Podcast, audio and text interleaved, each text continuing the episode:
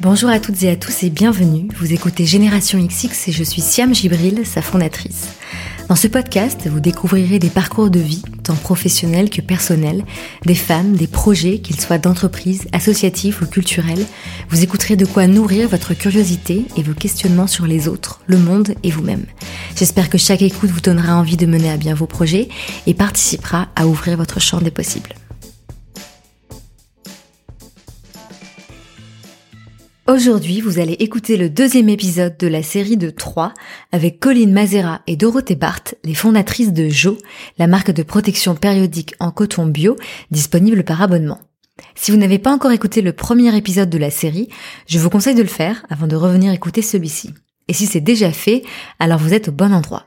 Ce deuxième épisode a été enregistré en octobre 2019, soit 5 mois après le premier. Alors, où en sont Dorothée et Colline? Ont-elles choisi de lever des fonds pour permettre le développement de Jo? Si oui ou non, pourquoi? Comment se passe la grossesse de Colline? Vous allez avoir les réponses dans un instant.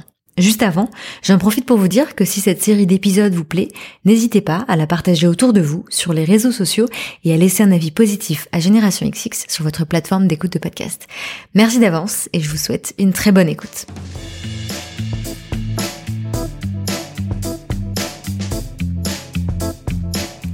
Salut Dorothée. Salut Siam. Ça va? Oui, très bien. On est le 17 octobre. Donc beaucoup de choses se sont passées depuis notre euh, dernier rendez-vous. Oui. Il y a eu l'été notamment. Qu'est-ce que tu as fait de beau cet été? Euh, Cet été, j'ai bossé euh, en juillet avec euh, beaucoup de, de, difficultés à bosser parce qu'on Mhm. s'était, on, on sentait vraiment l'année qu'on avait dans les pattes. Levée de fonds, rupture de stock, recrutement d'une équipe, devenir devenir chef. Si j'aime pas ce mot du tout. Et donc, mais recrutement d'une super équipe à qui j'ai pu dire, je pars trois semaines. Voilà le numéro de portable de mon mari en cas d'urgence. Et sinon, ouais, je suis pas là. Et j'ai réussi à déconnecter trois semaines complètes. Euh, Colline de son côté, elle était un petit peu plus joignable. Elle déménageait, donc euh, enfin voilà, elle, elle a fait plus, elle a, elle était un petit peu plus euh, présente. Mais en gros, on s'est vraiment reposé toutes Mhm. les deux. T'as pas consulté ton téléphone, tes mails? Pas du tout, mais pas un seul vrai moment. Ah, mais pas un seul moment. Je ressentais vraiment le besoin. En fait, euh, je, je sentais que si je faisais pas ça, je pouvais, je pourrais pas repartir. Mhm. Je pense que psychiquement, j'étais vraiment crevée, quoi. Donc, contente de ce qu'on avait accompli, envie de recommencer, mais à cette condition de pouvoir couper trois semaines. Et du coup là, la reprise euh, septembre, t'étais à fond? Et bah la reprise, euh, ouais, septembre, euh, reposée, euh, un peu de mal à, à remettre autre chose qu'un short et des tongs. non mais vraiment, cette année, c'était chaud. Mais euh, hyper motivée euh, par l'équipe et par les projets. Et puis euh, avec Colline, toujours un bonheur de bosser ensemble. Donc euh, quand on se retrouve, c'est toujours hyper sympa, quoi.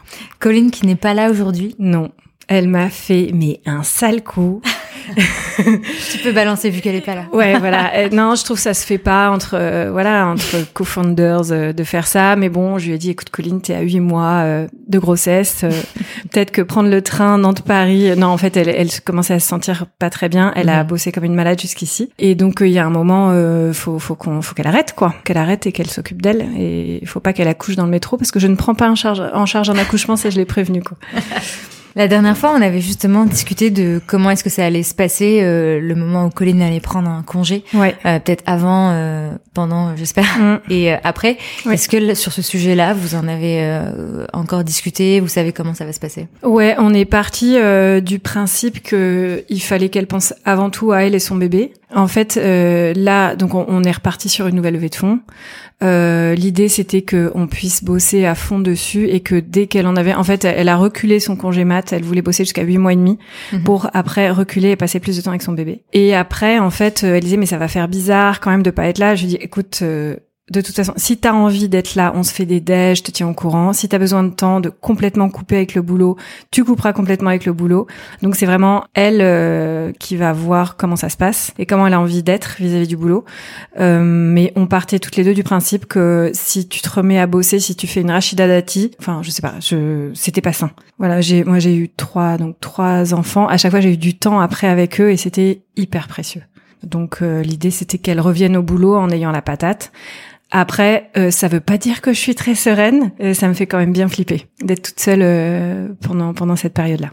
Tu penses que tu vas devoir faire le boulot de deux personnes ou est-ce que justement d'avoir une équipe, ça vous permet de ventiler un peu les certaines des missions que pouvait faire euh, Colline ou est-ce que vraiment Colline est irremplaçable Évidemment, elle est irremplaçable.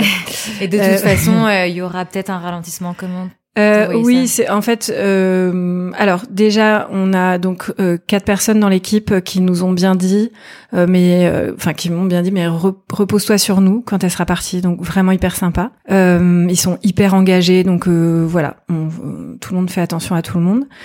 Euh, et non, on va on va vraiment ventiler avec l'équipe. Et quant à moi, oui, euh, tu vois là, euh, typiquement en levée de fond, quand on fait des pitchs, les chiffres c'est pas du tout mon truc. Colline va me briefer. Elle fera des visios de temps en temps. Euh, avec les investisseurs si besoin, si question sur le BP, etc. Euh, mais je vais devoir un petit peu me plonger dans les trucs qui sont moins ma partie d'habitude. On en avait discuté la dernière fois. Vous aviez pensé du coup à faire une, une deuxième levée de fonds, mm. euh, cette fois-ci plus conséquente. Enfin, la première fois, c'était avec des business angels, c'est ça Donc des personnes qui investissent à titre individuel. Là, c'est plutôt avec des fonds. Et vous vous posiez la question de, euh, ok, si on fait rentrer les investisseurs, il faut pas non plus que euh, on sente qu'on a la pression de croître à tout prix. Il faut pas que ça vienne déranger l'équipe qu'on a aussi créé avec nos salariés. Donc, comment est-ce que vous avez évolué sur cette question-là et comment vous avez finalement décidé de dire, ok, on part pour une deuxième levée de fonds? En fait, c'est parti des, des impératifs euh, de stratégie. Mhm. C'est-à-dire qu'on veut étendre notre gamme. Euh, pour ça, il faut euh, du besoin en fond de roulement. Il faut aller voir des fabricants. Aujourd'hui, c'est chouette parce que on, on, voit que par les usines en Europe, on est identifié comme euh, une start-up qui fait du volume, donc ils acceptent de nous produire, mais n'empêche qu'ils ont des minimums euh, vraiment conséquents. Donc à chaque fois, c'est des gros investissements. Donc il y a ce côté-là, et donc il y avait élargir la gamme et continuer aussi à faire du, du marketing sur ces sur ces questions-là et recruter des gens qui vont nous permettre d'élargir nos horizons en Europe euh, ou dans des points de vente, euh, voilà. Donc tout ça nécessite vraiment des investissements. Et si on le faisait pas, on risque un peu notre peau. Mhm. Euh, c'est-à-dire C'est-à-dire que euh, on voit qu'il y a les gros euh, Procter et Gamble qui commencent à se lancer et, et compagnie qui se lancent, euh, commencent à se lancer sur le bio. Mhm. Alors c'est pas toujours complètement bio, mais il y a écrit 100% bio sur la sur la boîte. Il faut bien lire les étiquettes quand même. Et je pense que comme on est une une marque indépendante incarnée, on n'est pas complètement menacé, mais n'empêche qu'il faut continuer à avancer et vite pour leur tenir tête. Il y a aussi d'autres d'autres concurrents en France. On est a priori devant mais on veut conserver cette avance-là. Donc il y avait cet impératif de voilà, si on veut rester leader, si on veut vraiment euh, avoir des, des, résultats, arriver à nos ambitions, est-ce qu'on a vraiment le choix? Euh, Non. Est-ce que vous auriez pu, pardon, est-ce que vous auriez pu euh, juste entre guillemets, enfin faire un prêt? Euh, ça aurait été un peu court et on a déjà avec la première levée on avait déjà fait un prêt mhm. euh, donc c'était un peu court euh, et puis un peu court c'est-à-dire? Euh, c'est-à-dire que on aurait eu des remboursements qui nous auraient un petit peu étranglés D'accord. C'était euh, au niveau trésor, c'était ça allait être trop compliqué. Et au niveau des montants, est-ce que c'est aussi l'avantage de la levée de fonds, c'est-à-dire que tu peux avoir des montants plus élevés qu'en emprunt, ou est-ce que ça se joue pas forcément? Oui. Euh, oui, en effet, avec la levée de fonds, on peut aussi euh, lever euh, beaucoup plus et avec euh, une seule personne ou deux, c'est-à-dire enfin un seul fonds ou deux fonds. après, c'est pas l'usine à gaz pour faire tout le pacte d'associés, etc. Et c'est plus simple. Mhm. Après, l'idéal, c'est de trouver des bons partenaires qui ont les mêmes valeurs, qui nous embêtent pas trop, qui nous font confiance et de pas avoir une énorme pression justement de leur part. Mais a priori, nous, là, on est encore en, en période de super croissance, donc on on n'est pas en train de tendre la main en disant s'il vous plaît donnez-nous de l'argent sinon on va mourir. Euh, ce qui est une situation qui est plus compliquée avec des fonds qui peuvent plus imposer leurs conditions. D'après ce qu'on m'a dit. Parce que là, en, fait, vous pourriez très bien continuer à faire jeu comme vous le faites avec l'argent qui rentre, mais sans investir, euh, sans élargir la gamme, en restant comme ça avec notre gamme actuelle. Ouais. Et ça, ça aurait pu être une option? Ça aurait pu être une option, ouais. Et on y a pensé. D'ailleurs, la dernière fois qu'on s'était rencontrés, euh, on y pensait. Ouais. Mais euh, pour les raisons que tu dit de, de concurrence et d'envie et d'ambition, euh, on a choisi euh, la levée de fonds. Mais c'était pas euh, en saut. Enfin, franchement, c'est une période super pénible dans la vie d'une entreprise, je trouve. Là, on vient de commencer. C'est pas de gaieté de cœur, quoi. Euh, t'es pas t'es pas au boulot euh, c'est enfin t'étais pas dans l'opérationnel tu fais pas ton métier c'est un métier à part entière parler de chiffres et tout. Au bout d'un moment les questions des investisseurs on a on a toutes les réponses mais euh, mais c'est chiant quoi. Comment ça se passe concrètement? Concrètement, euh, on prend contact euh, avec des fonds. En fait, lors de notre première levée de fonds, on avait déjà rencontré plusieurs fonds d'investissement. On a levé avec des business angels, mais on a eu plein de contacts. Ces contacts-là, on les avait eus euh, en grande partie euh, grâce à l'écosystème euh, nantais. Il y a des, euh, des belles startups à Nantes, on en parlait la dernière fois. Euh, donc les entrepreneurs, on les connaît, des gens qui ont levé euh, plusieurs dizaines de millions d'euros et qui ont des bons contacts euh, avec des fonds et donc euh, qui nous introduisaient à ces fonds. Mhm. Donc on a pu les rencontrer alors même qu'on ne présentait aucun intérêt. Mais du coup, ces fonds-là nous ont suivis. Donc il y en a certains, c'était alors, qu'est-ce que vous devenez Euh, On vous suit, euh, belle progression, etc. Donc on avait déjà les contacts. Euh, et là, on en a rajouté d'autres, toujours par le réseau. Euh, on nous a dit, on n'a pas eu l'occasion de vérifier par nous-mêmes que si on n'était pas, euh, si on n'avait pas une entrée par quelqu'un, c'était compliqué de les Mhm. toucher. On n'a pas essayé de toucher des fonds euh, directement par nous-mêmes. Euh, À chaque fois, on avait une introduction par quelqu'un, euh, par le réseau ou par le startup studio d'où on vient. Euh, donc après, on a des premiers rendez-vous. Euh, donc là, euh, avec ces fonds, on voit où on en est. On redit alors ce qui est génial, c'est que par rapport à la première levée de fonds où tu es obligé de, de convaincre les gens que oui, oui, tu as un bon concept et que ça va marcher, là c'est bon, ça marche en fait. Mhm. C'est bon, on les a les clientes et donc c'est à chaque fois ça commence par un bravo et ça ça fait vachement de bien parce que la première levée on sortait toujours un peu euh, déprimé avec des questions ou des gens qui disaient mais moi j'y crois pas, ça marchera jamais et si euh, Procter Gamble s'y met, vous allez mourir, enfin bon voilà. D'accord. Et donc là, c'est bon, on a fait nos preuves. Donc après, c'est plus sur la stratégie, les questions, ce qui est quand même un peu plus intéressant déjà. Et puis euh, oui, c'est plus constructif. On n'a plus à convaincre de notre équipe aussi. Il y avait ça, c'est mais vous connaissez pas. euh, Qu'est-ce que vous avez fait comme école? Il y en avait, c'était assez basique quand même. Si t'avais pas fait les grandes euh, écoles euh, parisiennes, euh, c'était un peu moins facile. Là, on bah voilà, on vend notre équipe un peu, euh, enfin qui est, qui est pas, qui est un peu atypique euh, par nos parcours et on a recruté aussi des gens euh, euh, qui venaient pas du sérail et qui sont euh, super autonomes, super indépendants avec des milliards d'idées et on est hyper fiers de cette équipe-là et c'est pareil, on n'a pas à défendre nos choix. La première fois que vous aviez euh, levé des fonds, je crois que le fait que vous soyez euh, basé à Nantes, c'était aussi le sujet de quelques Oui. blagues. Oui. C'est toujours le cas ou pas? Euh, non, bah non, tout- bah voilà, typiquement euh, là on a des bons chiffres donc euh, c'est bon. On n'a plus à, on n'a plus rien à prouver. Et donc tu sens qu'il y a une inversion dans le rapport de force Ah bah complètement. Ouais. Alors c'est pas un rapport de force, c'est plus euh, on a comment dire, je parlerai pas de respect, mais euh, en fait on, on a fait nos on a fait nos preuves Mhm, et donc on est fiable pour eux mhm. et, et on ressent quand même. euh, euh, Il y en a un qui nous a dit alors eux ils financent beaucoup la tech, c'est un gros gros fonds. Ils nous ont dit ouais, franchement respect, vous avez vraiment craqué un truc là pour avoir euh, autant de clientes. Enfin là où on, se posait un peu comme atypique où ils avaient beaucoup de doutes euh, en provincial, euh, qui ont une com un peu spéciale, etc. Là euh, c'est ah ouais bon bah ok, vous avez fait le bon choix, bravo quoi. Et alors en quoi c'est difficile? Tu disais euh, c'est vraiment un, un moment compliqué. Du coup là, euh, ce que tu me dis pour l'instant, ça a l'air sympa. Tu comptes- on te présente des fonds. Mm. Euh, quand tu parles du projet, on voit que les chiffres sont bons, donc on a envie d'investir. Donc qu'est-ce qu'est-ce que tu trouves difficile en fait là-dedans? Euh, bah en fait euh, c'est t'as, t'as l'impression de faire du vent tu vois c'est beau... là c'est beaucoup de déplacements à Paris où tu parles toujours de la même chose tu réponds toujours aux mêmes questions euh, franchement c'est pas ça qui m'intéresse. Moi j'adore euh, faire de la com euh, j'adore euh, être en relation avec les clientes donc c'est pas du tout mon métier. Et puis surtout je sais que le pire est à venir c'est-à-dire que après quand ça passe à l'audit à, je sais pas fournir plein de paperasses et tout déjà quand on a levé auprès de business angel ça a quand même plein de paperasses là quand on te demande tous tes contrats tous tes trucs tout, euh, tout, tout ce qui est juridique en plus moi je suis bordélique mais au possible. Et donc en l'absence de Colline je pense que ça peut voilà ça peut créer quelques petites tensions internes euh, donc euh, ouais je sais que ça va ça va vraiment être pénible C'est plus au niveau du temps en fait.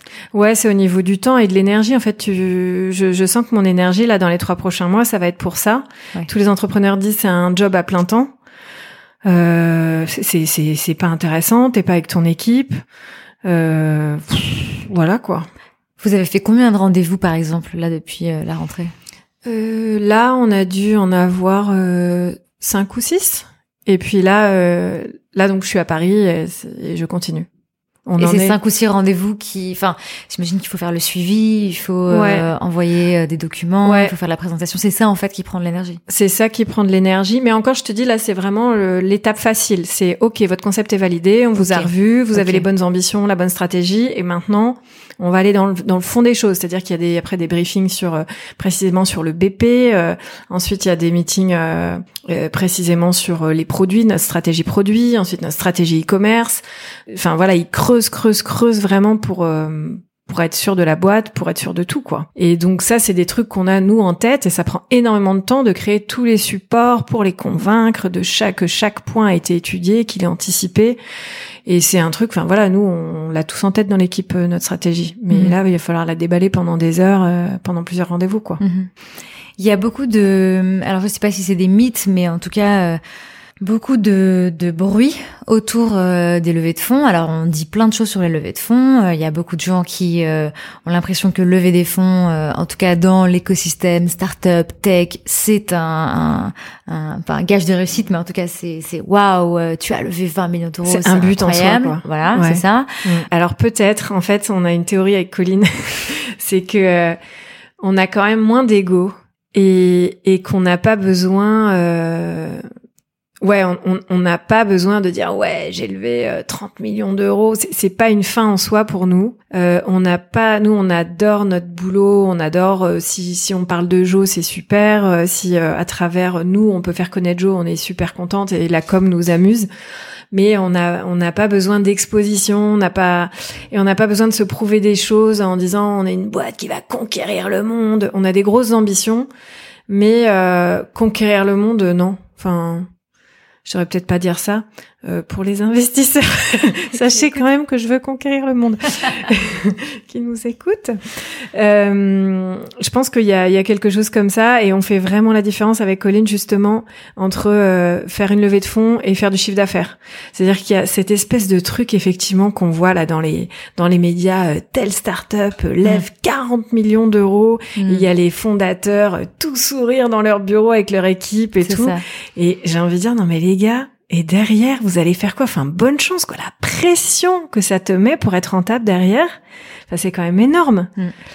Euh, donc il y a une grosse grosse confusion qui nous fait bien marrer. Alors nous toujours pareil, on n'est pas dans, dans le dans l'écosystème parisien où à mon avis ça pèse beaucoup plus. Euh, on est à Nantes, on, on peut grandir sans cette pression là. Euh, voilà et donc euh, no- notre montant, nous on a on a de belles ambitions, on l'a calculé avec ces ambitions là, mais euh, le chiffre de la levée pour nous n'a pas de signification. C'est plutôt qu'est-ce qu'on va faire avec ça et qu'est-ce qui est réalisable avec ça. Et c'est vraiment ça qu'il faut voir. Une, une boîte qui lève 100 millions, si ça se trouve elle va couler parce qu'elle a levé beaucoup trop. Donc faut faire super gaffe.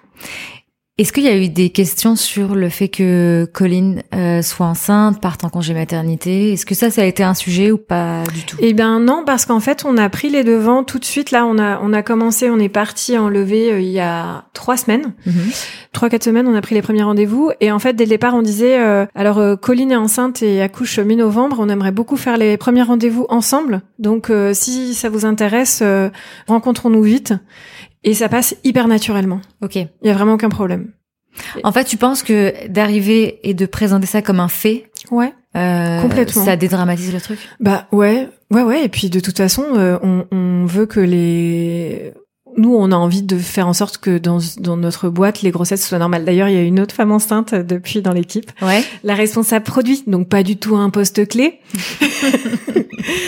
mais euh, mais c'était euh, c'était marrant parce que quand elle nous l'a quand elle nous l'a annoncé, elle marchait un peu sur des œufs, c'était pas trop prévu et tout ça. Enfin bon, bref, c'est c'est une très très bonne nouvelle la concernant. Et euh, et nous, on s'est mis à pleurer comme des quiches avec Colline, on était super émus. Et euh, oui, donc euh, voilà, la grossesse, ça fait partie de la vie de l'entreprise. Donc euh, Louise, euh, notre responsable produit, euh, elle va être remplacée pendant son congé mat. Puis voilà, Mhm. et puis ce sera, on se dit, ce sera aussi euh, l'occasion de peut-être de recruter quelqu'un, euh, parce qu'elle va prendre quelqu'un qui est un petit peu complémentaire. Elle va recruter quelqu'un qui est un peu complémentaire. Donc pourquoi pas après la levée euh, recruter cette personne-là. Euh, et la grossesse de Colline, franchement, on a dit bah voilà, elle est enceinte, donc euh, si on peut se mettre une petite pile, on a mis une petite pile aux, aux gens qu'on avait contactés, et puis c'est tout. Mhm. Et puis là, euh, donc elle devait venir, on a des rendez-vous. On devait avoir des rendez-vous avec des fonds et donc bah, j'arrive en disant bah, finalement voilà Colline elle a 8 mois de grossesse c'était pas raisonnable qu'elle vienne donc les rendez-vous ce sera là et en plus on a dit le dernier fonds qu'on a dit qu'on a vu on leur a même dit, voilà, bah, pour les chiffres, c'est plutôt Colline. donc, si ça vous embête pas, si vous avez des questions sur le BP, ce sera en visio avec elle. Elle reste à Nantes, aucun problème. Mm. Cool. Donc, qu'est-ce qu'on te souhaite pour les semaines et mois à venir? Puisque là, t'es dans à la... moi, perso? Ah, à toi dans la levée de fonds, puisque là, tu nous as dit, ok, là, c'est la période cool, on a des bravos, des encouragements. Euh, prochaine semaine. Alors, ce qu'on peut me souhaiter, euh, c'est de réussir à décompresser. Mhm. Euh, parce que là, je m'aperçois que quand je suis avec mon mari et mes enfants, euh, j'ai du mal à être complètement avec eux, et du coup, j'ai, j'ai, enfin, j'ai l'impression d'être un robot. Vraiment, je, je suis une machine à penser Jo, euh, je vis Jo, euh, j'anticipe pendant mes insomnies euh, toutes les questions qui peuvent venir, j'anticipe aussi les, deux congés maths de Jo, enfin bon, je me pose plein de questions, donc c'est de redescendre d'un cran, déstresser, et puis voilà, de traverser cette période, de, que ça se signe vite aussi la levée, parce que tout le monde dit c'est entre, euh, voilà, ça peut durer entre quatre mois et un an. Mhm. Donc si ça peut durer quatre mois, ça serait quand même super cool. Mhm. Euh, mais a priori, ça, ça peut aller vite, mais euh, mais voilà, le, le tout c'est que ça se finisse le plus vite possible pour que je reprenne mon vrai métier et, et, voilà, finir pas complètement rincé et euh, peut-être trouver dans ma trésorerie personnelle de quoi me tirer au soleil avec mon mari pendant une semaine, une fois que ce sera signé. Ça, je crois que c'est le, le mieux qu'on puisse me, me souhaiter. À propos de décompresser, justement, t'en parles avec, j'imagine que t'en parles beaucoup avec ton mari, mais tes enfants aussi, tu leur expliques? Ouais. À la levée de fond, Jo, tout ça? Levée de fonds, non. Jo, oui. Euh, il y a plusieurs fois. Alors, j'essaye de de pas trop leur faire poser ça, mais quelquefois ils voient. En plus, mon mari euh, bosse euh, dans une start-up, donc en fait, on a tendance à, à beaucoup parler mhm. de boulot tous les deux. Donc, je crois qu'ils ressentent que c'est que c'est pas mal de stress. L'année dernière, quand même, il y, y avait un moment, j'avais oublié un rendez-vous médecin, un rendez-vous parent-prof. Je m'étais mise à pleurer devant eux en disant mais je m'occupe pas bien de vous. Et ils étaient hyper mignons. Mais je dis mais si maman, tu t'occupes super bien de nous, t'inquiète pas. Donc hyper chou. Et donc euh, effectivement, je leur dis quelquefois le soir, je leur dis euh, les gars, je suis désolée, euh, il me faut un sas de 20 minutes de décompression et ils savent mhm. je vais dans ma chambre pendant 20 minutes et après ils mhm. peuvent poser des questions, me raconter leur journée, mhm. demander de l'aide pour les devoirs, etc. Mais en fait, j'ai trouvé ce petit truc du, du sas où juste je reste les yeux au plafond et immobile dans ton immobile. je chasse mon portable. En plus, je suis responsable réseaux sociaux, enfin Instagram chez Jo, donc c'est une cata. Faut vraiment qu'on recrute un community manager. Et voilà, ce petit sas permet d'après d'être plus posé, de les écouter quand ils me parlent. Et justement, euh, juste un point sur le business, même si là forcément vous êtes un peu en dehors. Là-dessus, est-ce que vous avez des objectifs euh, d'ici euh, la fin de l'année ou des choses en particulier qui ont évolué depuis la dernière fois? Euh, on aimerait bien. Euh, là, on est euh, en plein dans la diversification du sourcing. Donc, on mhm. va voir des fabricants, voir s'ils sont fiables, voir s'ils ont une bonne capacité de production. donc, donc l'objectif, c'est d'avoir des bons fabricants qui nous font des, des, nouveaux produits. Ça, ça serait super. Et là, on sait qu'on est une une petite marque chouette et bien lancée. donc l'objectif dans un an ou deux, ça serait d'être une, déjà une marque installée, identifiée. Merci beaucoup Dorothée. Merci à toi.